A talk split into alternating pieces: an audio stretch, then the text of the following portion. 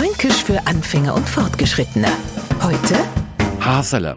Wir Franken werden da nie erwachsen. Wir kennen nur so alt werden. Ircher zwei verfallen wir immer wieder in so eine Art Kindergebrabbel. Neili beim Frühstück. Ich zwei Scheiben Toast in Toaster. Kurz darauf hupfen wir zwei glühend heiße Scheiben in die Finger. Jeder andere hält losbrillt und die Dinger sofort Ircher zu hidroschen. Na, ich, der fränkische Held, hab's zwischen die Finger hier und her jongliert und dort so zischt. Hui, Haserler, Haserler. Ma Frau, die das beobachtet hat, ist auch noch gleich in die Kindersprache verfallen. Ach, hast da Auerler gemacht. Jeder Nicht-Franke schreit, Mann ist das heiß. Wir spielen es runter mit einem kleinen, ui, Haserler. Fränkisch für Anfänger und Fortgeschrittene. Morgen früh eine neue Folge. Und alle Folgen als Podcast auf podu.de.